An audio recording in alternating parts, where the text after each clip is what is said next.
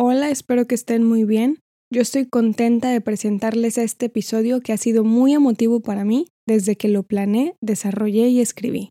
Mi nombre es Kimberly Barra y hoy les presento el episodio 64 de La Filosofía en Rosa.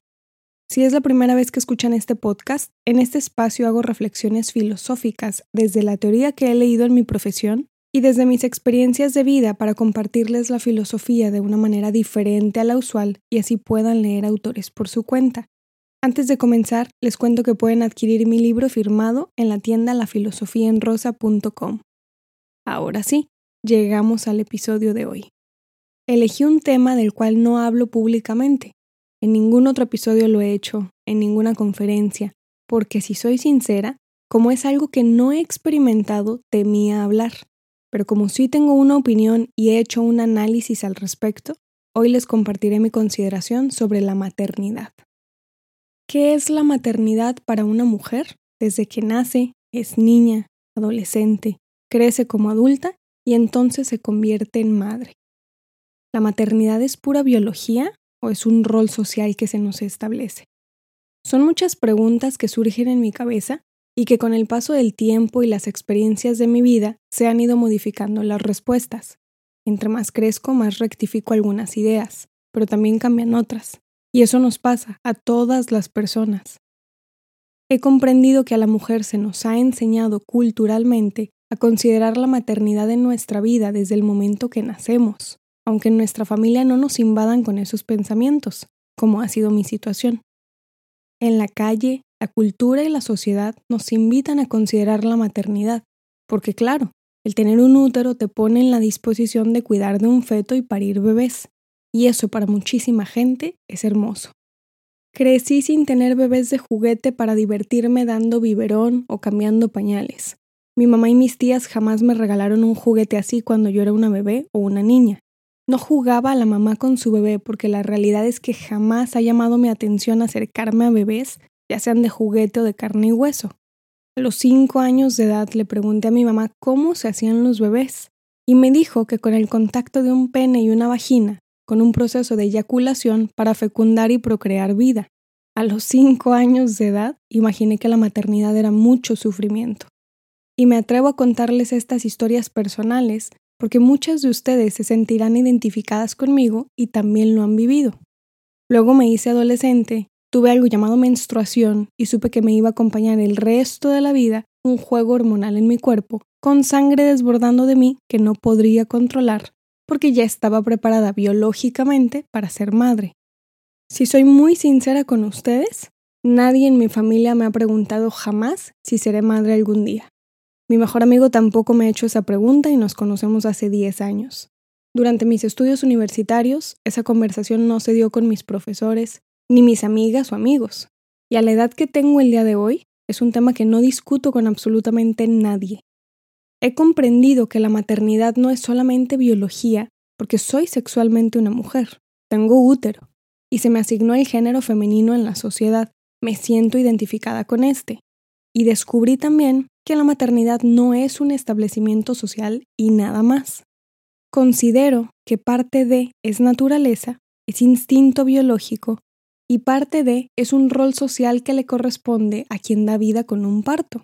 Más allá del amor natural, del amor biológico, del amor instintivo que siente una madre por su cría en el reino animal, humanamente desarrollamos una relación social con nuestra madre. Y aunque no soy madre, y muchísimas de ustedes tampoco lo son, sí hemos tenido o tenemos una madre y hemos conocido el amor maternal en distintos niveles, de distintas formas, y unas personas más que otras. ¿Qué sucede cuando eres madre? Sé que cuando no lo planeas y tienes sexo sin protegerte o por una violación, la consecuencia puede ser un bebé. Si no abortas, ya sea por decisión o porque aún no es legal en la mayoría de los lugares y tienes una cría, puedes llegar a amarla muchísimo o no tanto. Y haces lo que puedes improvisando la consecuencia de una decisión, decisión propia o ajena. También sé que cuando lo planeas, te preparas mental, física, emocional, hormonalmente. Le han dado la tarea a las mujeres de preparar sus óvulos en todo sentido para tener un embarazo, pero les importa un carajo la calidad del semen. Para elegirse mentales nadie hace cuestionarios, ni planea visitas médicas, ni lee teoría al respecto. Pero una vagina sí tiene que prepararse hormonalmente, dicta la sociedad. Antes de ser madre, la sociedad ya crea prejuicios sobre las mujeres. Mi madre lo vivió. Durante el embarazo, la gente tiene juicios aunque no haya tenido la experiencia. La opinión desinformada se riega como hongo en la sociedad. Y cuando llega la maternidad, la mujer enfrenta no solamente una cría que literalmente puede morir si no se hace cargo de ella, enfrenta también una cantidad de juicios por haber parido. La mujer enfrenta culpa por las modificaciones de su cuerpo. Enfrentan críticas por una barriga con estrías, por unos senos inflamados. Y luego de amamantar, enfrenta críticas por unos senos flácidos. Amamantaron. Salió leche que alimentó a su bebé. Eso naturalmente no tiene por qué estar firme.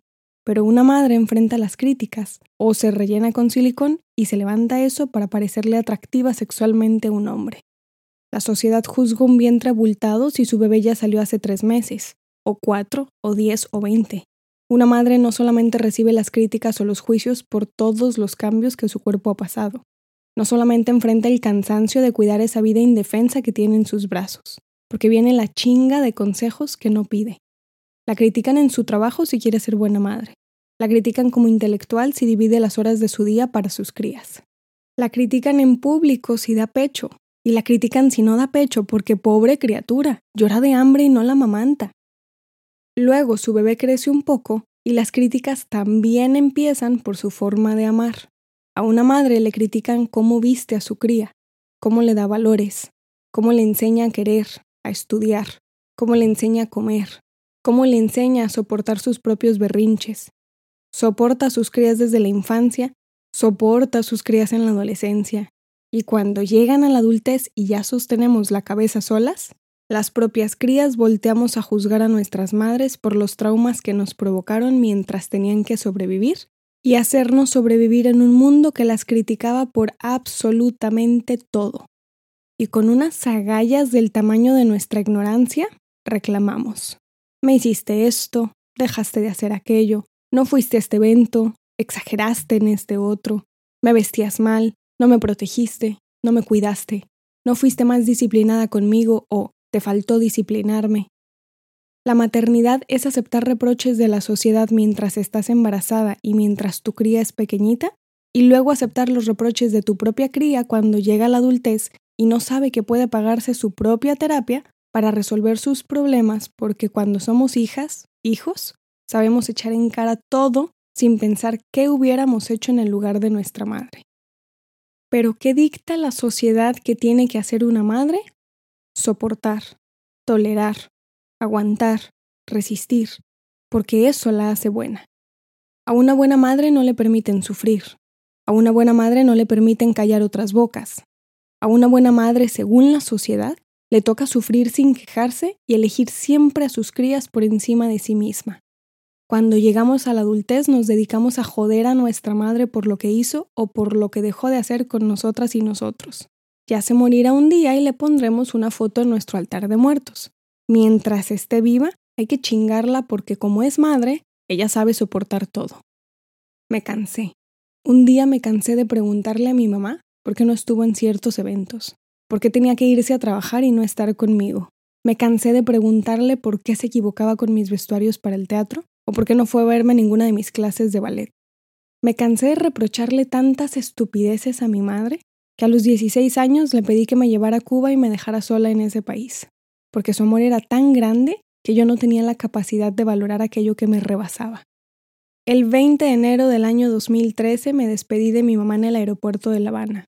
No me vendían boletos de avión porque yo era menor de edad, así que no había manera de regresar a México hasta cumplir nuestro trato seis meses sola en otro país, sin mi familia, sin mis amigos, sin internet, sin redes sociales, sin contacto con mi gente, sin mi madre. Fueron seis meses que lloré absolutamente todas las noches, todas, que fui a la compañía de 8 de la mañana a 5 de la tarde, y en las noches estaba tan cansada para llorar que prefería bañarme y acostarme mientras mis piernas temblaban por el exceso de ejercicio físico así que las lágrimas salían solas cuando me iba a dormir. Me entumí. Me entumí de llorar. Me entumí de extrañar a mi madre. Me entumí por haberla juzgado en mi adolescencia y un día volví a México. Y la imagen que tengo de ella en la puerta del aeropuerto y cómo tiré mis maletas y corrí a abrazarla es un recuerdo que me rompe el alma cuando voy a mi pasado. Me separé de mi madre a los 16 años de edad y me atrevo a decirles que los últimos días que he vivido, aunque me sigo equivocando muchísimo como hija, he aprendido a amar a la madre que tengo porque me dio lo que pudo, me enseñó lo que supo, estuvo cuando le fue posible. Las madres no son perfectas, son mujeres, son personas con una historia de vida donde muchísimas veces han sido víctimas de sus circunstancias. Son humanas y hacen instintivamente todo lo posible para que su cría sobreviva.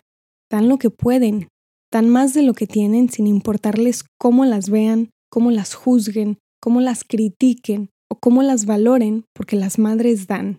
Se entregan a sí mismas para sus crías.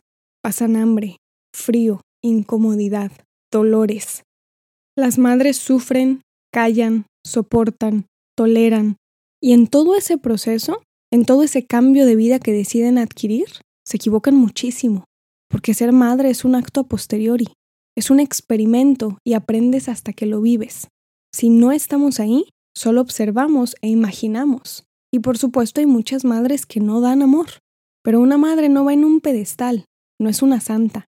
A una madre no se le reza, no se le implora, no se le juzga y no se le reclama, porque en su lugar no podríamos hacer lo que ella hace, lo haríamos diferente.